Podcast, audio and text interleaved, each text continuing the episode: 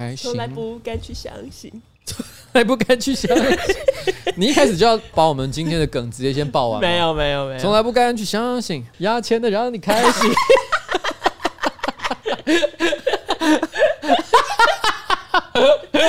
哎，你知道我想到一个梗什么梗？我们到底什么时候开始录？等一下，等一下，你是说保险套那个？我看过了，不是保险套，新的，新的。好，我看这个。有一次我跟小猪一起搭飞机，要落地前，他发现忘记带退卡针哦，手机的退卡针，我就把他手机拿来，然后把卡片取出来给他。他说：“哎、你不是也没带退卡针？”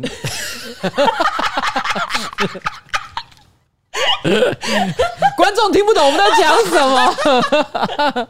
Skirt，Skirt，反正大意就是在讲说，这个吴亦凡，嗯，他不需要退卡针，他靠自己的力量就可以拿出他的 SIM 卡，对，他自带牙签，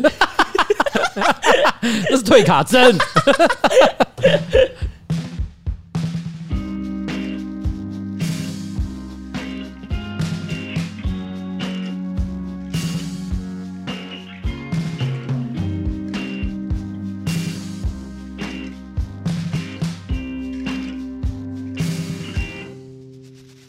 Hello，各位观众，大家好，我是上班不要看的瓜，什么？我是上班不要看的瓜吉，A.K.A 台北市议员邱威杰，在我旁边是我可爱的小助理彩铃，耶。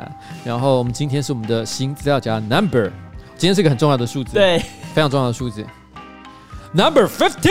哎，Sorry，Sorry，什么？我刚听的 Fifteen，哎呦，你在丢，Number Fifteen，耶，这个应该可以剪吧？可以啊。哦，就剪剪正常一点。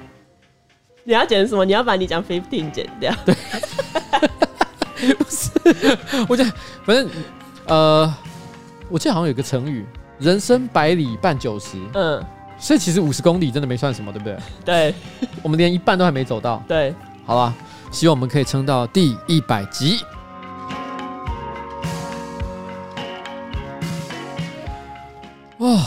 好，好了，那我们今天哈要从什么地方开始？可以先从刊物啊，这次刊物好多，哦，都不想讲啊，就草草带过就好。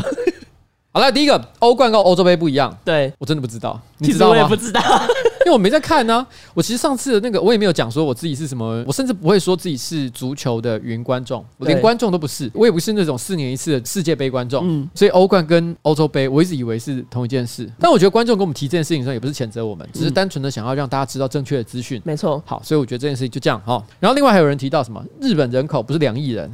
哎，我一直以为是两亿人，我以为他们跟金虫的数量一样多。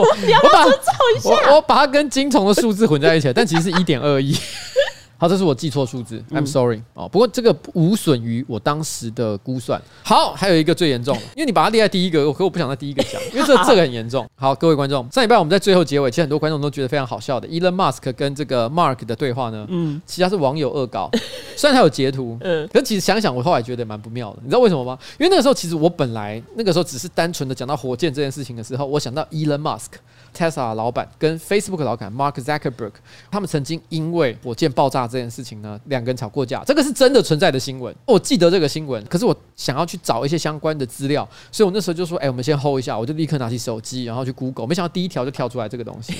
然后第二条跳出来这个，我看到哇，还有对话截图，而且我一看那对话截图不得了了，怎么那么好笑？嗯，所以我就直接把那个对话截图直接把它讲出来。讲出来之后，讲完之后我回来就想，这搞笑吧？因为这两个大老板。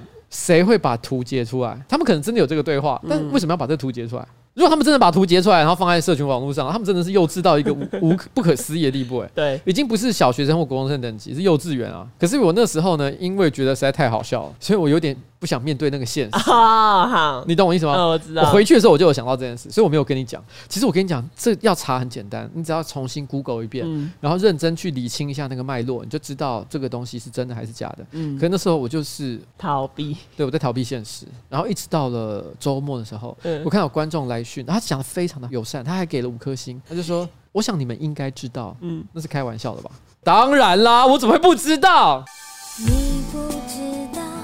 你什么都知道，我什么都知道。那 我们尽到了我们的社会责任了。那以上就是上周刊物。那接下来我们要尽我们节目上的义务。上周星座，我这一个是观众投稿。你是观众投稿？为什么要念观众投稿？不是你自己发挥创意？哎、欸，这不 OK 哎、欸。可是因为我觉得这个故事很好笑。那我姑且听听。我要讲的呢，上周星座运势是天蝎座的听众。如果呢，你上周有遇到任何事情，请你不要慌张，先用脑袋思考，不然你会让自己出糗。这个听众叫露露，他说我们家有两只猫咪，上礼拜呢，母的那一只突然被我看到，在它的第三对乳头中间有一个一块钱大小的秃毛，我马上就预约四天之后去看兽医。隔天呢，我又在我们家的公猫的肚子差不多的位置看到一个凸块，我吓坏了，直接带去一间以前没有去看过的兽医。兽医人很好，告诉我很多霉菌的知识，也给了我消毒水跟药。然后兽医说呢，虽然他觉得公猫的这一个病不太像是霉菌的病症，但是既然呢饲主很担心，那他就说他们先消毒用药观察。所以他回家呢就帮两只猫早晚用纱布擦那个凸块，还擦药。然后终于到了预约看诊的时间，他就带着母猫战战兢兢的待在诊间。然后兽医听完他的叙述之后呢，把母猫的身体翻过来，淡淡的说了一句：“哦，这是他的肚脐。”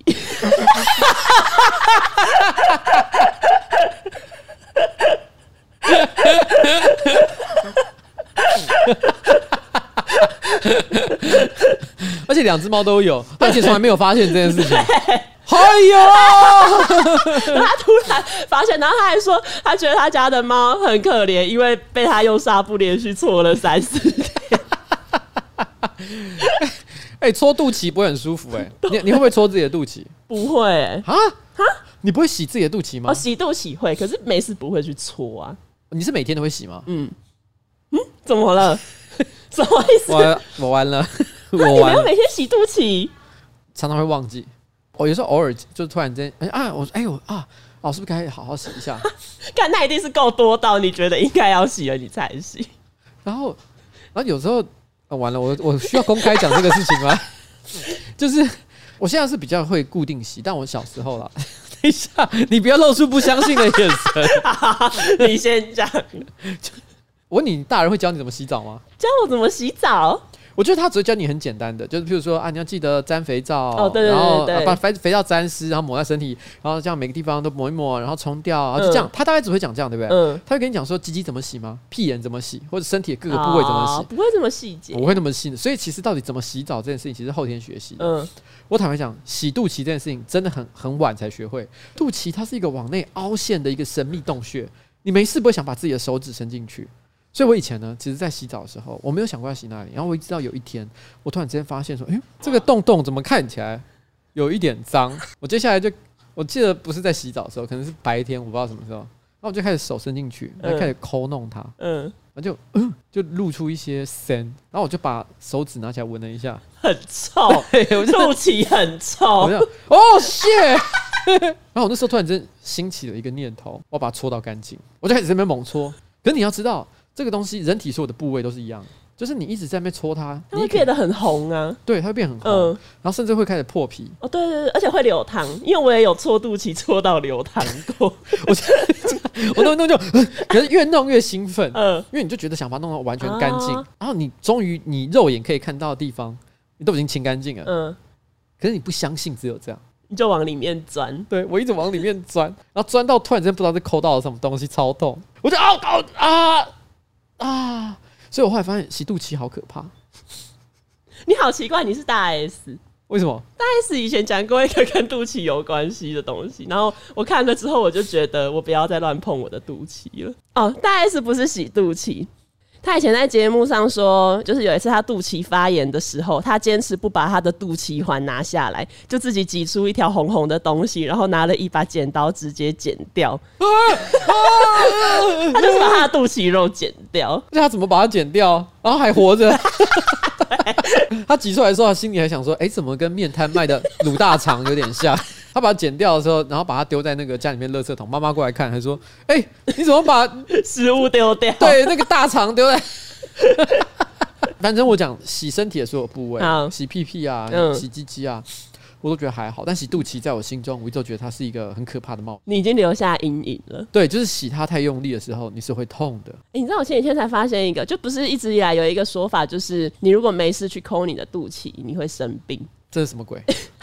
你没听过？有一个说法，就是 因为肚脐有一个洞，然后它就等于是你身体的另外一个开口，所以你如果在那边乱用，然后细菌感染，它就会从你的肚脐进去。然后我朋友跟我说这是假的，他说这应该是阿妈那一辈流传下来的说法。我觉得这说法听起来不合理的地方，是因为人体的孔洞又不是真的只有肚脐这里，你的尿道、阴道也是对外开放的一个开口。嗯，男生也有尿道嘛，对不对？那你这样的说法，等于是说你你乱玩它。然后细菌，哎、欸，好像会。好，结束，结束这个探讨。想想其实是会的，所以结论就是不要乱玩你身上的洞洞。对，不要乱钻，不要乱钻。好，所以就是这个天蝎座观众的来信，他还有说，因为他的猫咪是母羊座，所以他说上周母羊座的猫咪要注意，不要突然被家人看到肚脐，不然会被误以为长霉菌。好，就是这样。换你。好，我接下来我要讲处女座。好，其实这个新闻哦，我觉得在这两天也是闹很大，但是你是我猜应该完全是你不会关心的事情。嗯，亚洲统神。他怎么了？他怎么了？哦，很好笑。我先讲啊，这亚洲统神呢，跟另外一个直播主，嗯，叫做 Toys，这两个人我对他们都没有特别的好恶，我没有喜欢谁，也没有讨厌任何人，嗯，就单纯的就是对他们，我知道这两个人的存在。那他们两个都接受了同一个游戏厂商的业配要求，嗯，然后一起公开做了一个直播。那那个是一个武侠游戏嘛，所以一个人是扮演丐帮啊，另外一个扮演就是一个帮派。两个不同的帮派的角色在这个直播上面就是决斗，游戏的规则就是输的那个人要改掉他的游戏 ID，但是呢，那个 Toys 他连打好几场都是他赢，嗯，甚至于他最后还直接是说啊，不然我我女朋友来陪你打就好，他女朋友来打结果还是赢，嗯，那这样连战皆输嘛，嗯，所以统神的 ID 就得改了，哦，那那个 Toys 就跟他说，我要你改成 Toys 的狗。哈，然后呢，那个统神当场大发飙，他说：“我为什么要改这个？”他就觉得说他不想要改这个名字，他还在直播上当场直接骂他老婆，因为他老婆是帮他负责就是接洽商案，说：“我们有答应这个要求吗？”老婆说：“哎，其实有。”然后他还气到说：“你有尊重我吗？”然后就是整个现场弄得很难看。然后后来好像他就随便改了一个 ID，类似就是丐帮很烂，因为他是扮演丐帮的。嗯，然后他就直接下线。后来这件事情。当然，在这个游戏圈就有点闹大了，你知道吗？就因为大家就知道这件事情，哎，怎么搞？他赖皮，不是讲好要怎样怎样？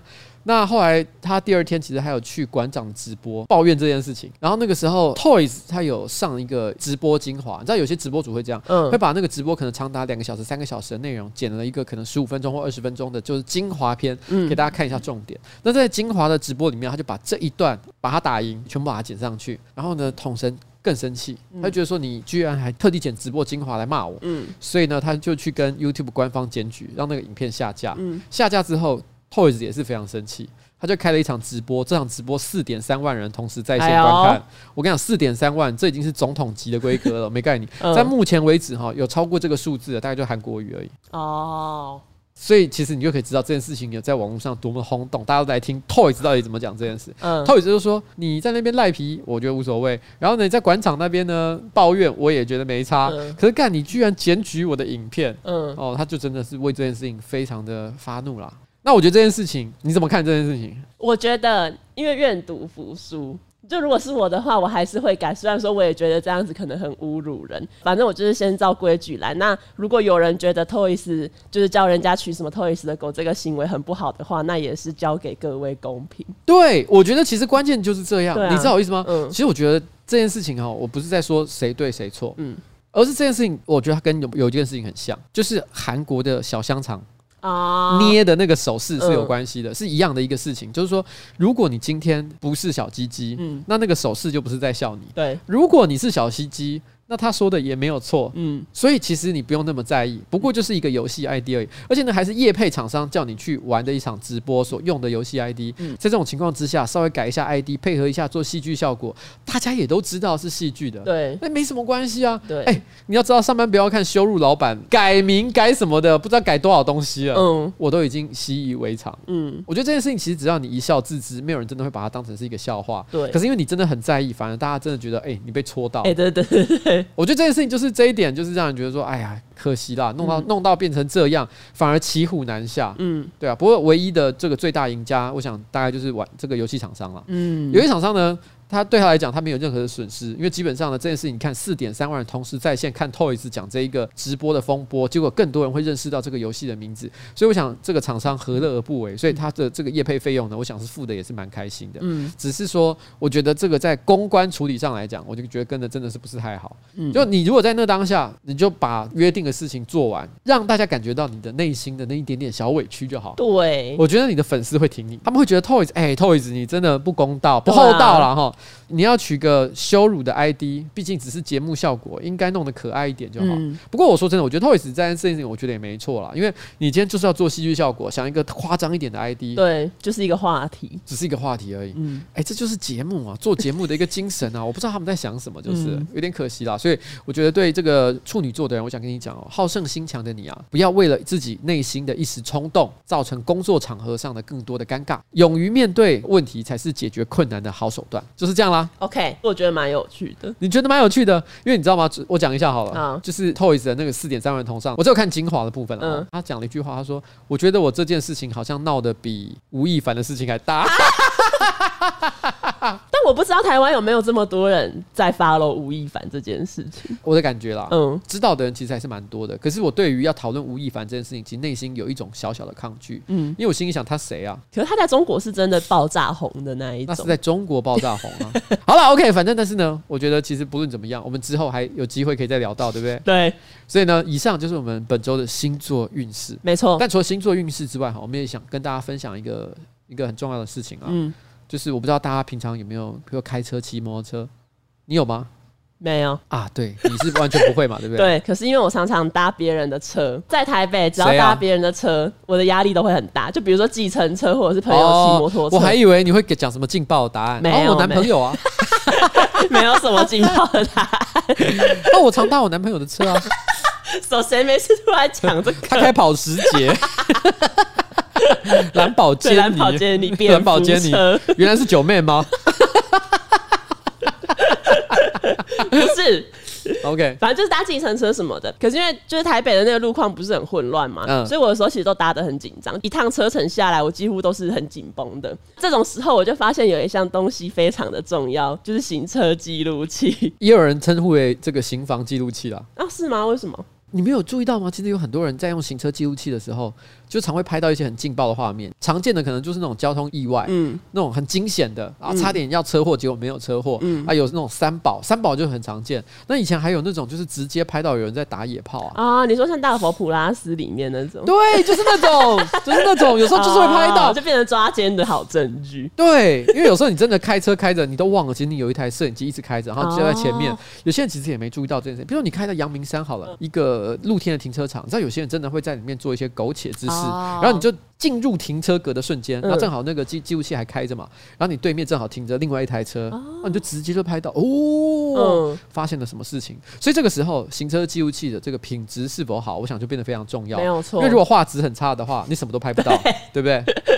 所以在这里呢，我想要推荐给大家一台叫做 CanSonic 的 Ultra Dash Z 三双镜头高画质的行车记录器。它分成了标准版跟商业版。如果你已经对路上的这个三宝呢忍无可忍，那 Z 三标准版就是为你打造的检举神器。一百四十度超广角的镜头，加上可看五十公尺的望远镜头，不但可以记录周围的交通状况，也让肇事三宝的车牌无所遁形。如果你是专业的驾驶人，例如常常在半夜遇到奥客的计程车司机或者是货车司机，Z 三的商用版呢，是你必必须拥有的驾驶伙伴，除了记录车内车外状况的基本功能外，哦，这个很重要哎。对，有些人在车内里面是真的会胡搞瞎搞。你说像那个乞巧计程车里面那样？哎、欸，没错，乞巧计程车，大家有看那个动画吗？那日本目前很有名的一个动画。那如果你没看的话，推荐你去看一下。对，乞巧计程车司机呢，就是靠他车内的这个摄影镜头，嗯，为他保住一命。没有错哦，黑白两道都为了他。哦，抢夺那个摄影镜头，对，因为有人在他的车上做一些乱七八糟的事情，没错，所以这个真的是非常的重要哈。那商业版呢，还会为这个专业驾驶人设计红外线灯，供你车内补光使用。你半夜如果驾载了一个喝醉酒的客人，嗯，在那边胡言乱语，然后在车上乱吐，对，然后醒来之后呢，指责你说你做了什么不好的事，嗯，这个时候这一个镜头就可以保护你啊，没错。那你随时可以将镜头呢转向任何的方向来拍摄威胁到你权利的状况。你是不是还没有想好父亲节要送什么呢？帮你想好了，就是买 Canon Ultra Dash 的 Z 三。你可能会说，哎，买了之后我爸如果不喜欢怎么办？没问题，公司提供三十天不满意退换货服务，只要退回的产品没有损伤、缺件，都可以进行全额退货，包含运费在内。三个工作天内退回到你的账户，保证是零风险购买。预算不够也没有关系，我们有另外一款超高 CP 值的机型 C One 供你挑选。哎，讲到这个，其实之前有一次，我爸也是大半夜的开车，然后那时候好像就是遇到一个闯红灯的妇人，然后载着小孩，然后他们就是直接违规，然后我爸就是因为可能晚上就光线也不佳，他就不小心撞到，然后那个时候听到消息我就有点紧张，因为我就是很怕我爸自己不会处理这件事情，然后就行车纠纷又通常会有很多争议，就还有他车上的行车记录器就是有明确记录到。是那一个妇人闯红灯，所以之后就是放心了许多，因为反正就是有证据嘛。所以你后来你爸被关了几年？哦，有没有？他就是人家违规啊，只是行车记录器就是有记下来，就是是对方违规，这样之后再比如说申请保险或者是警察局那边都比较方便。不过啊，我觉得哈，虽然哈闯红灯是行人的不对啦，对，但是问题是，我觉得开车的人还是多多注意。当你到了马路口的时候，嗯、稍微还是看一下左右。我自己都一定会做这件事情啊，嗯、因为尤其是在半夜。你真的不知道什么东西会跑出来，不要说人了，人可能还会有点自制力。如果今天是一只小狗、小猫跑出来怎么办？嗯，所以尤其是在自家附近的那种小巷弄里面，你可能都会觉得说，因为离家很近了，所以你就会觉得说，哎，我我这边我很熟，我闭着眼睛都能开 哦，千万不要，对，千万不要哈，心眼也要打开了。嗯，好，最后呢，Cansonic 呢这个跳过通路商哈，直接在它的官网贩售，将价格回馈给消费者。那现在这两种版本呢，都只要四九八零元，而且还直接送你一张这个六十四 GB 的记忆卡。那这个 Cansonic 的美国分公司在 Amazon 销售呢，也有四点五颗星的超高评价，而且我必须要告诉你，美国同机型的价钱是多少？是美金一百九十九块钱，相当于台币六千，将近六千呢，哦，将近六千呢。那而且呢，还没有送记忆卡哎，哇！大家想象一下，我把上半身的衣服脱下来，嗯，露出我精壮的肉体，然后对着你喊：“试一试啊！” Cansonic 的行车记录器，厂商特地要求要用食神的语气，有有像吗？我不知道啊。哎呦，我认为你是对我的牛丸没有信心。哎，说老实话，我真的不知道。我平时很少吃这种街边的东西。试一试，试一试，试一试。为什么要用这么大的力气讲这一句话？因为如果今天是馆长哈，他很轻声细语、很有礼貌的跟你说试一试啊，嗯，因为他肌肉很大，所以你看起来会有一种不怒而威的恐怖感。对，可是因为在这片中呢，他是一个非常瘦弱的一个年轻人，然后他在那边用很凶暴的语气说试一试，嗯，就有点像吉娃娃对着人狂吠的感觉，所以他有笑点。OK，OK，好，就这样。第一则新闻，上个礼拜蛮多人在讨论的一个话题。D 卡上呢，有一位男生他就发文，他说他有一次邀他的女朋友到他家，跟他的家人一起吃饭。然后因为是圆桌嘛，他妈就是煮了很多道菜，大家可以自己夹。然后有一道菜就是红烧狮子头，他说他女朋友就是夹了两颗红烧狮子头到他的碗里面。可是那个男的他就说他看了之后，因为他就很想吃，所以他就手伸到女友的碗里面，把一颗红烧狮子头夹过来。可是他要夹的时候，女友就很生气的把他的筷子打了一下，这样。那个男的就觉得很尴尬，因为毕竟在家人面前。后来他们离开之后，那个女友就问他说：“为什么我的菜都已经夹到我自己的碗里面了，你还要这样伸手过来夹？”然后那个男的就说：“因为他就是很想吃啊，啊夹一下不行吗？”然后两个就为此吵起来。然后那个男的最后还反问女友说：“那你有必要像狗一样这样保护食物吗？”你知道护食这件事情吗？很多动物都有，但是不是？嗯、呃，举个例来讲，好像因为我总共从小到大养过六只猫，嗯，有的猫会护食，有的不会。护食的意思就是说，比如说猫现在有一只猫在吃东西，嗯、啊，另外一只猫要走靠近它走过来，哦、对它食物好情的时候，它会打它。嗯，因为我以前哈真的有养过一只猫，是我人生养的第一只猫的哥哥。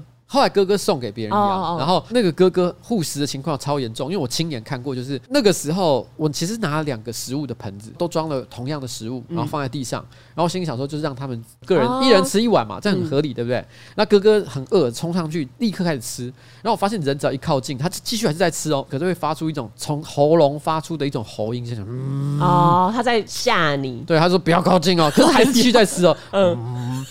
然后接下来他妹妹就是我养的第一只猫，嗯它名字叫咕噜。它想要去吃的时候，那个哥哥还继续低头在吃，嗯可是他的手直接伸出来盖住另外一个碗，哦 哈，好心机哦，很吝啬。他就说这个也是我的，哦 你不要过来要。吃多少？然后那时候我的人生当中的第一只猫咕噜，它整个在那边傻眼，它就在旁边傻眼说：“这是怎样我不能吃我的吗？？”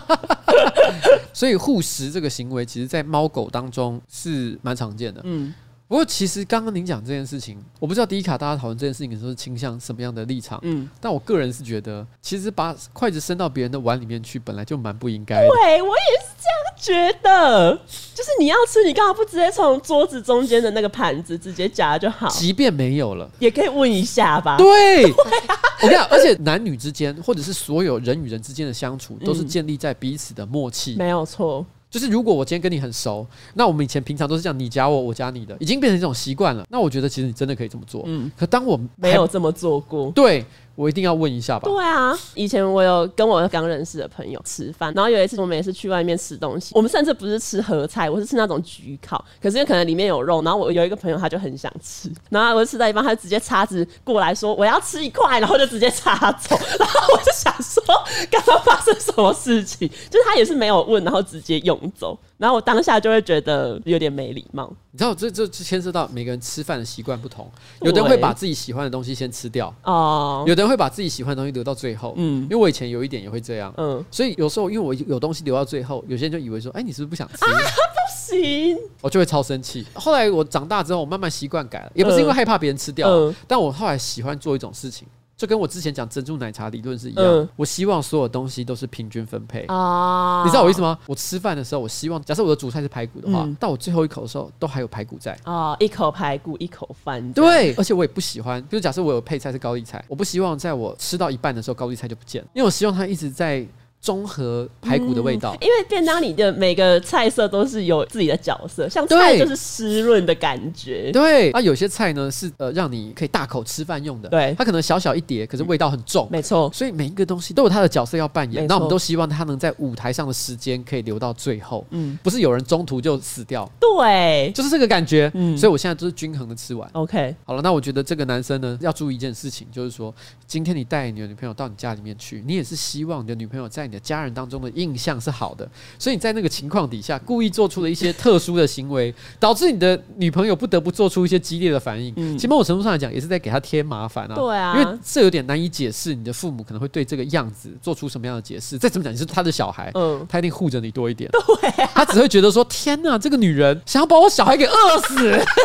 然后以后就会有婆媳问题，一发不可收拾。而且感觉就是妈妈如果很爱儿子，她一定会记住这一件事情。对，假设将来有一天，两年后他们结婚了，然后哪一天他们吵架，他就会拿着你这，我跟你讲，当年 我看到他不让你吃那个红烧狮子头，对我就知道这女人有问题。这女人就是刻薄，一块肉都不让你吃。我跟你讲，他到时候会把我们全家的家产给骗光。对，就会衍生成这样。所以你真的不要这样子，好不好对？你人让你的女朋友或是让你老婆去你家的时候，就是尽量让她表现的给大家印象是很好，没有错，像个女神一样。对。好，就这样了啊。OK，下一则，你上个礼拜自己也有分享，就是嘉义不是有一个男生说他打完 AZ 疫苗之后阴茎异常勃起，嗯，然后其实，在上上周也有一个新闻，就是挪威有一个女生她打完 BNT 之后，她的罩杯神经。哎、这好好笑、呃我先讲一件事情，我虽然有立刻分享，然后表示说，哎、这打 A Z 那怎么办？这下难选了。我原因是因为很多人都会抱怨说什么 A Z 可能有后遗症啊，嗯比较想打莫德纳啊。有些人可能觉得莫德纳也有后遗症，还不如打 B N T、哦看一个疫苗嫌另外一个疫苗。嗯，但你是 A Z 现在可以让你这个长时间勃起，怎么样？是不是想打了？尤其是因为之前优先打都是一些长辈嘛，对长辈对 A Z 都特别害怕。现在长辈有没有后悔？那些七十五岁、八十五岁以上后悔，立刻补打。对，立刻补打说：“哎、我我我我不要打这莫德纳，我要混打，我下一季我要打 A Z，好不好？”但是问题是，当然了，其实马上就有泌尿科医生出来澄清说，如果连续勃起太长时间，有可能会造成阴茎组织的坏死，所以也不见得是好事。没错，而且呢，这个东西还有被郑家纯转发。哎，对我也是看到他转发的。对，所以当下可能很多人都觉得，哎、瓜吉你被打脸。没有，我早就知道了，好不好？对啊、这事情我只是开个玩笑。不过那个 BNT 那个会造成胸部变大这件事情，他的新闻好像还有额外补充说明，说好像有医生认为他可能只是淋巴腺肿大。对，就是他说有十趴的人打完之后会淋巴结肿大，可是这也只是暂时的而已。可这让我想到以前可能十几年前吧的综艺节目，什么女人我最大或什么之类的系列，蓝、啊、心湄啊什么的，他常会找一些什么乔奶专家、嗯，乔奶女王、乔奶女神，在节目上面示范如何让你的 C 罩杯看起来变低罩杯，然后都是把你的副乳或旁边多余的一些赘肉往内挤，然后呢再用上一些特殊的道具，就变成是超深的乳沟、超大的胸部这样子。后来为了这件事情，我还特别上网去 Google，想说，哎，因为我记得好像有一些很厉害的乔奶达人，可是我是我是没找到，我倒是看到了一个叫乔奶女王的广告，嗯，上面写说胸部是女人的第二张脸，她一样带有表情。有啊，因为 Sandy Pose，他带着悲伤的表情。我看到这个广告的时候，我笑死了。我说他居然是有女人的第二张脸。对，我没听过这个说法。所以我们要常常拿出来给，不是要常常拿出来跟别人打招呼，而且要有礼貌。对，就如果在那边没礼貌，你还要说哎、欸，有礼貌。可是我觉得他有一个可能，我觉得这句话它背后有可能有个逻辑是说。是正常来讲，我们跟人讲话的时候要看他的眼睛嘛，看他的脸。但是男生常常时不时眼睛会往下飘，去偷看胸部。嗯，以这个角度来讲，对男生来讲，的确胸部有可能是第二张脸。哦，确实。好，这么重要。我要说的是，我以前在看蓝心湄那些乔奶的节目的时候，我都有个感觉。我先讲，我是基于学术目的去看。我发誓，我觉得那些节目都很无聊。嗯，没有没有，蓝心湄很棒。但是我在。越讲越错，好，这不重点，重点就是我以前看那个乔奶节目的时候，我都有一个感觉，就是其实我觉得虽然他们都会讲说，哎，你看我把一个什么 B 罩杯变成 C 罩杯，C 罩杯变 D 罩杯，如何如何，看起来是鬼斧神工，嗯，可是每次那些瞧出来的胸部，我都觉得蛮丑的。哦，你说他的乳沟感觉很刻意，对不对？对，就是一条很直的缝，对，我觉得看起来就像是屁股一样，那个缝有时候都快连到脖子，对。我都觉得说，这有什么好看的？我认为我以我的角度来讲，我也没有要追求什么大胸部，不是说没有，当然大胸部我也是觉得很棒，嗯，可是我也没有觉得这东西是非有不可的东西。对啊，你硬挤出来之后，我看到那一条直线，嗯，我只觉得就一条缝，我没有感觉，你知道吗？呃、没有性感的，对，我觉得这何苦呢？哎，所以我是觉得大家不用乔奶，可是自然就好。你知道女生去买内衣，通常内衣店的店员都会教你怎么敲奶，哎，他们有时候会帮你敲奶。那他们敲奶，你会觉得他们多此一举，还是说，哎，这个啊、哦，学习了，学习了？他们用完当然是很好看，没错。可是当你回家自己用的时候，就怎么用都用不出来。这不就跟烫头发是一样的？对，对，对，就回家自己用，通常都整理的很乱。对，就是我从小到大真的经历过太多这种经验，就是很多女生男生都有了。就是你刚刚去设计师那边烫完头发，然后他帮你 set 好吹好，你就哦，干怎么那么好看？第二天早上起来整个吓到，还会后悔。对，而且你自己怎么弄都弄不回来。好，下一则，桃园有一名男性，他开车在深夜呢被警方拦查，警察呢在检查他的后车厢的时候，打开发现里面有布置着 LED 灯、鲜花跟数十个爱心型的气球，好浪漫哦。原来呢就是这个男生其实他准备要去向他喜欢的女生告白，可是警方后来又发现他的车上除了气球之外，还藏了七十包的毒品咖啡包，他就是正要去交货的路上就被警察拦下来。警察后来他就是在确认气球堆里面有没有其他毒品。然后那个男生就一直交代说：“哎，你关车厢的时候要小心一点，不要压到我的气球。”他很保护那一些告白气球。来这边，我送他一首歌哈，《告白气球》，有毒的咖啡，还没告白就被警察追。留下安迪的嘴，你完全没有跟上，好可怜！你会连续三周被超级星光大道淘汰。等一下，这个让让我再试一次，让我再试一次。你有点难追，想让我知难而退。礼物不需挑最贵，只要有毒的咖啡。我尽力了。哎、欸，我跟你讲，继续再这样搞下去，我在音乐圈出道的机会就等于零了、欸。你会被周杰伦告。你上周也唱人家的歌，你这周也唱人家的歌，纯正信函直接寄过来。欸、我看到“结尾有”三个字，我就啊，完了。那你可以拿去问李梅珍说：“哎、欸，你们收到的是这个吗？”啊，对，好，这跟李梅珍有什么不一样？对啊，我没有拍 MV 啦。对对，而且我只唱几句而已，啊、还好啦。好。下一则呢是在英国有一位在格拉斯哥的菜鸟警察，他某一天呢，他就突然跟同事请求支援。他说他被一台无人机跟踪了很远的距离，但是后来呢，同事就是调查之后发现。跟踪他的那一个根本不是无人机，只是木星而已。我其实在这看这个新闻之前，我不知道其实肉眼是可以看得到木星的。我不确定台湾这边看得清不清楚，因为你要知道，其实星星啊、月亮啊，都是在纬度比较高的地方会看得比较清楚。然后尤其是光害比较严重，像台湾因为到处星火点点啊，所以你要看到星星的机会其实真的没有很多。所以到底木星长什么样子，我真的是一点概念都没有。但是那群人。我刚刚本来想讲这个，但是问题是，但是我怕说这梗太烂。我说长得像木星，你说的是木星吗？那个人吗？对。一转头发现那群人的木星跟着你，好可怕哦！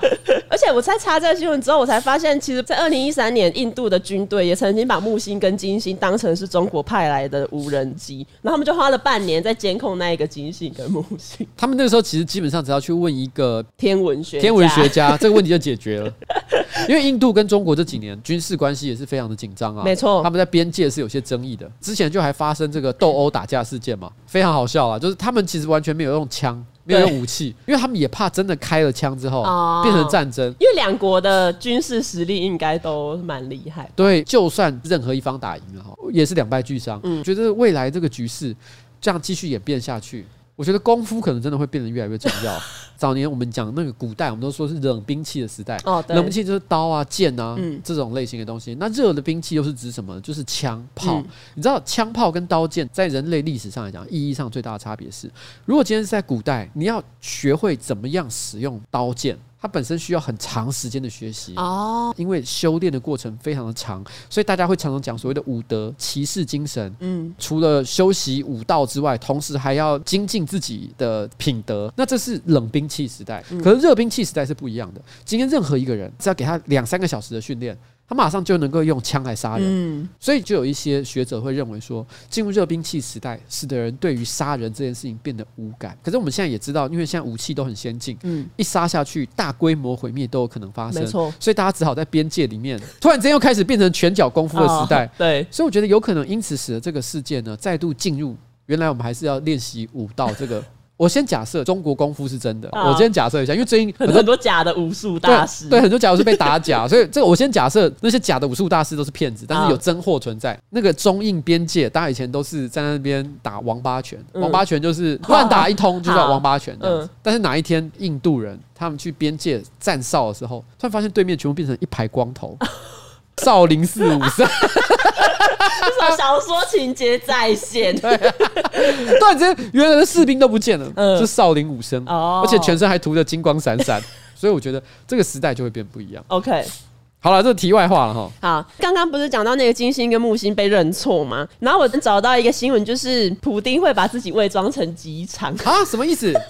因为克里姆林宫为了要保护普丁，他们会用一种 GPS 干扰器干扰定位。然后二零一六年就有一个新闻说，有一些人只要你带着有 GPS 功能的 App 经过克里姆林宫，那个 GPS 就会大乱。比如说 Uber 司机会突然找不到路，然后有一些慢跑的跑者，他的那个里程突然被增加了二十几公里，然后甚至有一些人会突然发现自己怎么。在机场？二零一九年，普丁的车队有前往黑海附近的一个海峡，然后那附近的船只也突然就是定位大乱，发现自己在某一个机场。这好像是因为普丁就是害怕那种无人机的攻击嘛。那种无人机有一个设定，就是因为机场是禁航区，所以如果你把自己的 GPS 干扰器把它设定成机场的话，任何的无人机只要经过普丁的附近，都会自己关闭。原来如此。然后在看这个新闻的时候，我就有看到有一个讨论，就是哎，既然普丁只要经过你的 GPS 就会大乱，那不是？反而暴露了普丁的行踪 啊！欸、有道理哎，对啊，就是你只要突然发现自己哎、欸，怎么在机场，就代表普丁在你附近，这是另外一个程度的问题。对，可是你知道刚刚讲到冷兵器跟热兵器嘛，对不对？嗯、也有一些人会认为说，呃，无人机要被严格的管制哦，因为。他们会认为无人机死的杀人又再更进一步的失去感觉，就是人甚至不用自己出去，对，你甚至不用承担任何的损失。你今天就算是拿枪互相射击好了，双方都还是有可能会受伤，会有所折损。所以我们大家都会对于发动战争呢比较谨慎一点点。可如果今天变成是无人机的战争的时候，只是按个钮，机器飞出去，那接下来呢，你会看到一串数字的报表，对今天死了十三个人，嗯，你其实一点感觉都没有。哦，它会让战争的暴行变得更加的惨烈啊。嗯，哦，所以其实无人机是会有像这样的问题。不好了，这个这这是题外话了。然后下一则新闻，下一则新闻呢是美国奥克拉荷马州的警察局，因为他们就是都会在他们的脸书上面发布一些，比如说嫌疑犯相关的资讯，就是哦今天抓到了谁，然后谁还没有抓到，请大家帮忙注意。然后他们前几天就发了一篇文说，有一个女生她疑似杀了人，可是目前下落不明。如果有人看到她呢，就大家可以回报警察局。就那个女的她自己用自己的账号在那篇文下面留言说：“哎，请问赏金在哪里？” 然后之后警察就直接追踪这个账号，就抓到这个人了。他有解释为什么他要做这件事吗？没有，但是有一些网友说他可能有一些精神方面的问题。除非他是想要挑衅警察，他可能觉得他真的不会被抓到。他可能看柯南片那种很多，他可能觉得自己像怪盗基德那样，嗯，可以来无影去无踪。对，而且要犯案之前还要先留下一些讯息，一些讯息，说我今晚会要把这个罗浮宫的什么雕像给偷走，然后警察通缉他，还故意在下面留言说今晚这笔赏金我要了。对，就有点类似这样。我在找新闻的时候，我看到另外一个，就是二零一九年有一个休假中的瑞典警察，他就到一个桑拿房里面，那个叫什么蒸汽吗？就是蒸汽浴啦。对，叫蒸汽浴。然后他突然就看到有一个他们通气中的嫌犯就坐在他的对面。当然这个情况也很尴尬，因为他也没有同事，也没有武器。因为在桑拿房里面，你不可能带着枪进去。两个人就是只有肉体啊。对，而且因为他说那一个嫌犯也有认出他来，我不知道这个情况你会怎么做？我是嫌犯还是警察？你是警察，我是警察，对不对？哎，这个好困难。对啊，我也觉得很困难。我我我我在想一个做法。好，我会悄悄的走出去门外，一副就是好，我现在没办法干嘛。哦，我要出去门外了。但我一到门外去之后，我立刻想办法找一个木棍或什么这些东西，把门给顶住。我为什么刚犹豫了一阵子？是因为我在思考要不要把里面的，因为我猜里面可能还有其他人。对对对对。但我想一想，算了，不要惊动别人，是？不要惊动。嗯，你们就在里面再泡一阵子。嗯。里面的人昏倒，本来要出来，然后先把那个木棍顶住，顶住之后，因为我知道他一时半刻冲不出来，对。赶快冲去柜台做两件事，一件事情是请他们把桑拿房的蒸汽浴给关掉，哦、避免里面的人被闷死。对对对，对，同一时间赶快打电话叫警察局来支援。嗯，这个时候再去更衣室把衣服穿上。对，欸、你讲的完全是这个警察的做法耶。哦，真的吗？对，完全。因为他说他第一时间他先起来默默的出去，然后他就跟桑拿浴的老板说，任何人都不准进出这一间桑拿房，然后他就立刻打电话叫救援。所以他们之后就是有成功把那个。人抓起来，哎、欸，我可以当警察了。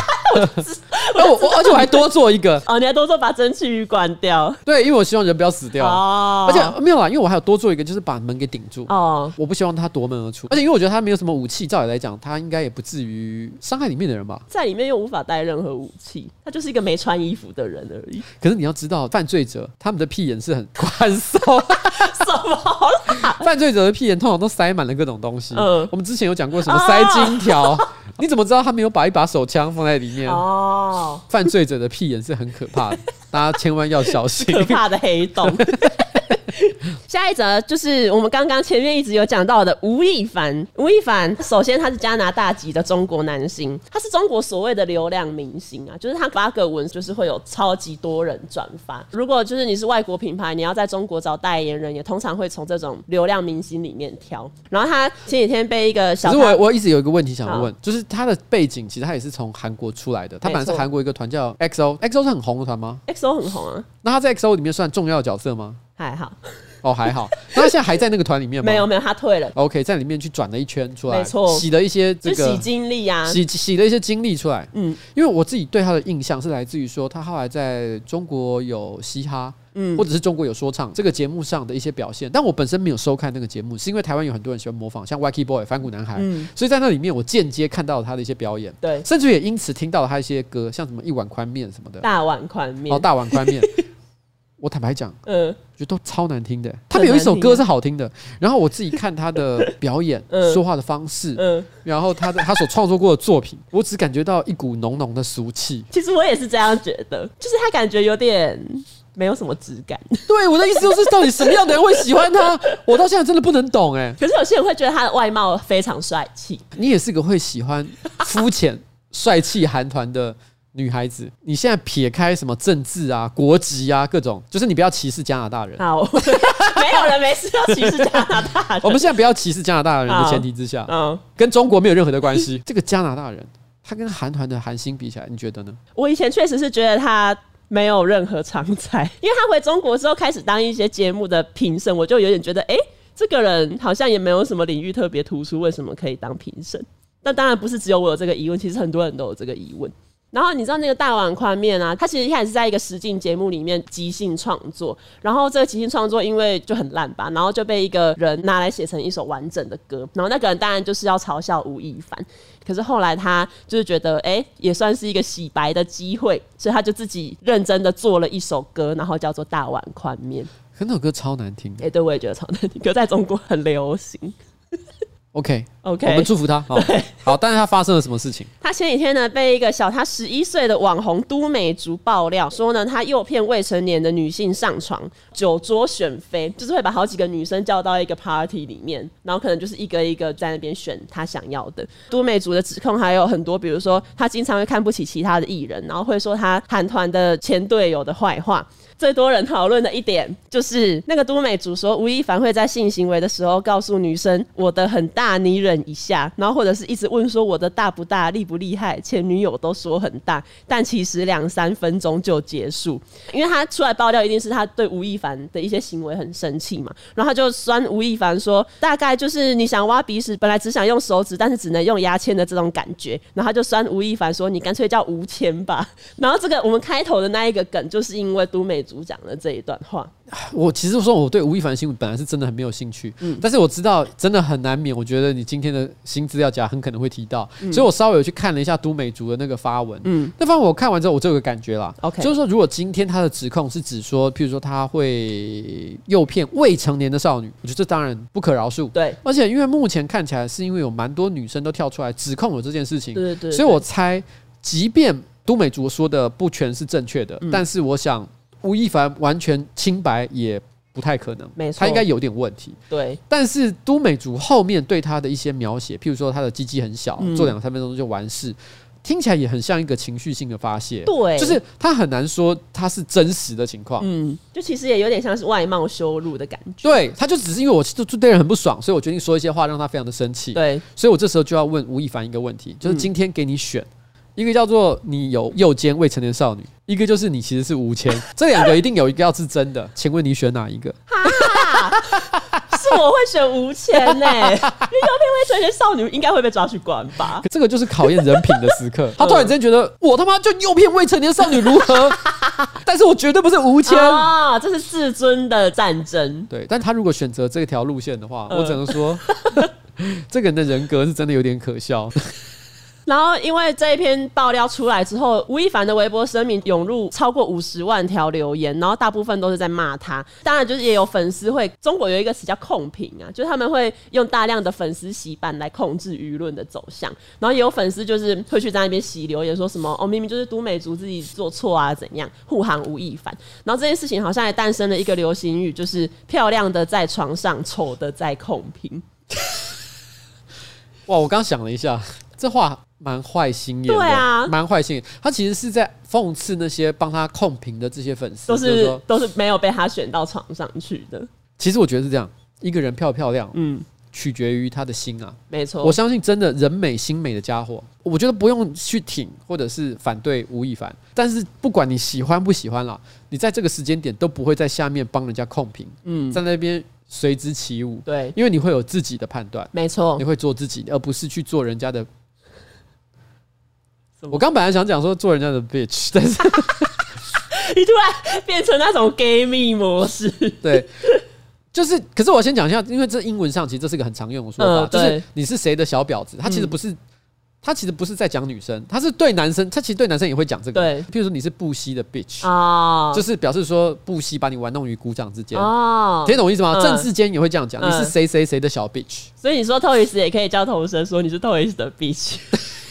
对，就是他，他是一个，他是一个，就是有点这样说，就是你被我玩弄，OK，你是被我玩弄的人，嗯，对，不要不要做这种被人家玩弄的人。然后因为吴亦凡之前他不是就就有创造很多流行语吗？skr skr 啊，你会 freestyle 吗？我听人家爆料，因为这件事情之后不是有很多人出来爆料，然后就有人说他之前在一个 party，然后就是那个 party 就是也是也是有点类似在选妃，然后吴亦凡就是会叫每个女生 freestyle 一段啊，如果那个女生没有 freestyle，他们就要喝酒。然后那个人就说：“到底有多喜欢 freestyle？” 他 freestyle 会让他高潮。然后刚刚就是讲到最有名的就是大碗宽面嘛。好，三二一，Go！哎，好了，哎，准备好了没有？哎，你看这个面，它又长又宽，就像这个碗，它又大又圆。你们来这里吃饭，觉得饭很好吃，我开心。你们来这里吃饭，就像我给你们拉面一样，很开心。哎，哎，啊，就这样。好，但是他后来不是有做一首歌吗？对。从来不敢去相信，早晚能让你开心。但这却是我本意，也许是一种天意，切磋武艺，切磋一下。从不敢去相信，加钱能让你开心，但是却是我本意，也许是一种天意，所以何必针锋相对？哦、好，那我自己有准备一个，我先手摇杯的。好，五六七八。我每天一杯，手成冷露，手成冷露，刚好的甜度，偶尔加个珍珠，体重的起伏，我从不认输。如何？有没有比吴亦凡厉害？还不错。可是你是你怎么突然之间接了另外一个叶配，没跟我讲啊？还有没有接叶配？懂的人就知道你刚才讲什么啊。但但我们不用特地把那个品牌讲，所以我没有要讲。对，有需要的话，请记得跟我们征求这个叶配的机会，好不好？没错。然后所以。所以你知道吗？可是我昨天呢、啊，喜剧圈其实有一个活动，就是叫做大喜力。大喜利就是在网络上就给一个题目，然后大家即兴想一些有趣的答案。然后他们昨天就在问说：“哎，有没有什么可以出的题目？今天晚上可以在那个 Clubhouse 上面，就大家可以发挥一下创意。”我后来就帮他们想一个题目，就是说：“假如今天吴亦凡出新歌，歌名叫什么？”然后那个杰克有回答一个答案，我觉得还不错。他说：“忍一下，我的歌有点难听。”什么意思？他不是都会讲说忍一下，我的有点大，但他反过来讲说 忍一下，新歌的名字叫忍一下，我的歌有点难听。我觉得这还不错，还不错，这个还不错，感觉不止忍一下。可是事实上，刚刚那个大碗宽面啊，嗯，已经让我忍了好几分钟，我没听到好听的地方。哎，我觉得告白气球比较强啊。哎，你知道吴亦凡之前有唱过《以父之名》吗？我搜寻得到吗？你搜寻得到，而且真的很难听。下面留言有人说什么？吴亦凡把华语圈的天花板变成了地板。他到底怎么红啊？我不懂哎、欸。来听听看，好像对。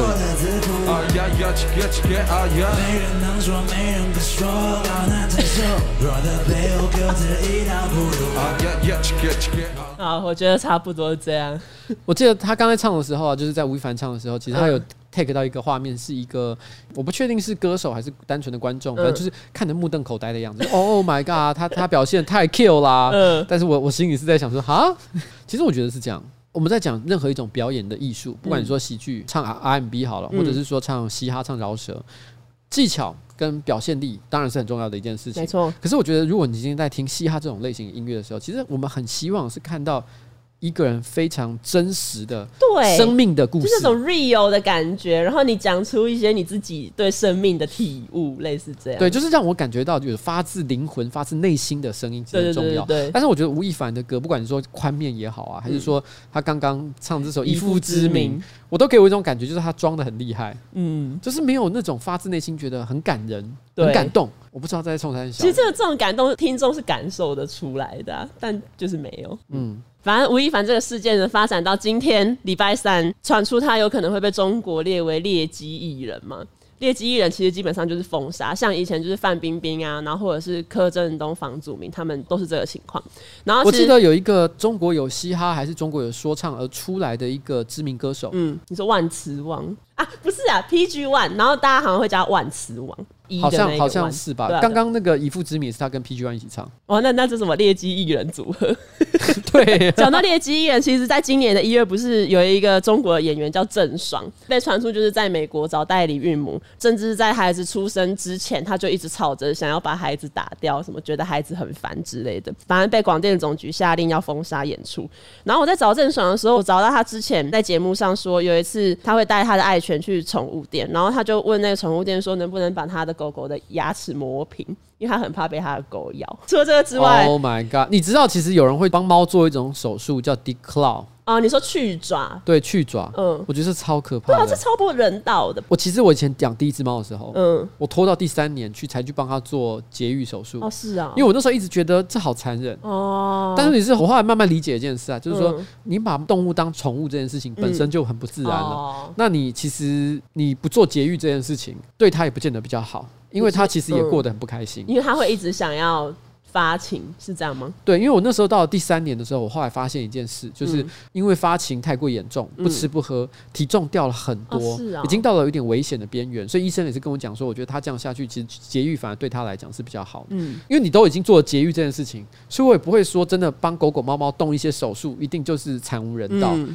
可是我真的觉得凡事是有个极限的。对，就什么叫把牙齿磨平？因为你不想被咬到。对，因为他牙齿长那个样子，跟他吃饭是有关系对的。你等于是剥夺了他饮食上的一个健康功能，没错，这个我觉得是不行啊。而且之前网络有流出一段对话，是郑爽跟一个人说：“哦，他家的狗一直吐，可是因为他不想要带他去看医生，因为好像可能在中国看兽医比看人还要贵。”然后郑爽就说他已经把它放在鞋盒里面，准备要丢掉。这种人就是典型的，就是他们喜欢狗狗、猫猫，是喜欢他们所带来的好处，譬如说毛很软，摸起来很舒服、很疗愈。可是他们没有想过，其实你负担了一个生命，它有很多好，也有不好的地方。没错，它有一天会生老病死，他年纪大的时候可能会连续两三年的时间带给你很多的折磨。你要一直带他去看医生，带他动手术，你要早晚喂他吃药，帮他打针，甚至于他可能会尿失禁，然后你得要帮他不停的清。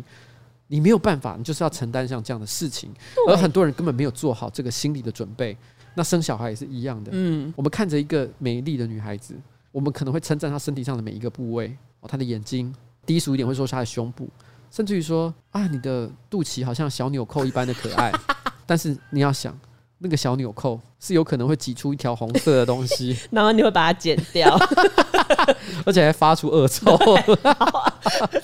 肚脐的臭真的很臭，大家有兴趣可以自己挖一挖，然后闻，是真的很臭。如果你平常没在洗了的话，嗯因为我现在比较有在洗了，所以就比较没有这个问题。但我小时候真的有一段时间真的没怎么在洗。好了，那我觉得我们今天的节目差不多到此告一个段落，跟大家说拜拜。拜拜。好，那我最后有准备了一段 rap 要送给吴亦凡，哦，现在才给啊但这个不是我写的，这个是蛋堡的过程。啊！好，你说。好，离开世界之前，一切都是过程。活着不难，最难的是做人。送给吴亦凡，而且这个才叫 rap。呀但除了 rap 之外，我们还要跟大家讲什么？行车记录器，行车记录器真的很重要啊，没有错知道吗？做人就是要保护自己。我们不管是自己在开车，还是你是营业用的哈，你开计程车也好啊，在货运啊、送 Uber Eats 啊，啊，你做这种事情的时候，最怕就是你在路上遇到交通意外，或是遇到很奇怪的乘客呢，为你造成困扰。所以这时候有一台好用而且又超值的这个行车记录器就非常的重要。这个时候，如果你正好想要换一台好的行车记录器，哎，我觉得你可以考虑我们这一个 Cansonic 品牌的哦。它现在呢要价只要多少？四九九零，还送你一张六十四 GB 的记忆卡，实在太便宜了吧？没错你只要上它官网去买就可以。你不要忘记了，这个产品啊，哇，在美国也是有在卖的哦。Amazon 上面有四点五颗星的高评价，而且一个要卖多少？六千台币，六千台币还没有送卡片。对啊，我跟你讲，现在要六千吗？不用。要五千吗？不用，只要四九九零元，还不给它包起来？没错，包鬼。对，好了，包鬼了哦。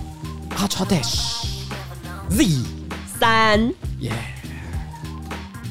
哎，你有看到那个蔡雅刚那个吗？有啊，年轻人常用语。嗯，哎，我不太相信哎，有有一些比较冷门，然后有网友在猜，可能是他自己编的。我觉得不可能。然后日料我听过，日料我听过，蛮多人会讲的。嗯，高丸我也听过，高丸我也听不过过，睾丸是不是中国来的？我不确定啊。有一些我觉得不是中国来的，应该是台湾本来就有。嗯，像诶，我会讲吃宵啊，吃宵就是吃你会讲吃宵我会讲吃宵哎、我大学的时候很常用吃宵，Oh my god！等一下我看一下，我看一下，群通是什么？群组通话，有人讲这个我没有印象，服学，服务学习，谁会讲这种事？对啊，年轻人有这么认真吗？不可能吧，我不相信。那二外是什么？第二外语，有多懒得讲话？有一些我会觉得其实没什么好做缩写的，像德肠。对啊，这有什么好？德国香肠啊，这个蛮好理解，可是这个没有什么必要缩写吧？对啊，什么那订包什么？定包定包箱，就讲定包厢，多一个字有很难吗？我不懂，不懂，现在年轻人。蔡阿嘎是不是在骗人啊？你去问他，他是不是想要老人想要假装年轻人？哦？所以他超前部署，嗯，他创造流行语。哦，他预测然后创造，对，其实是他小孩那一代才会讲的东西。你说菜桃贵，对，菜桃贵，这是蔡桃贵那个世代才会讲的，他预先使用了哦，所以连现在大学生看到都会有一种，哎，难道我老了吗？但是其实不是，只是因为这个年轻太年轻，对，他走在时代的前端，我不敢相信啊！好了，就这样了，好，那是真的拜拜了，真的拜拜了，拜拜。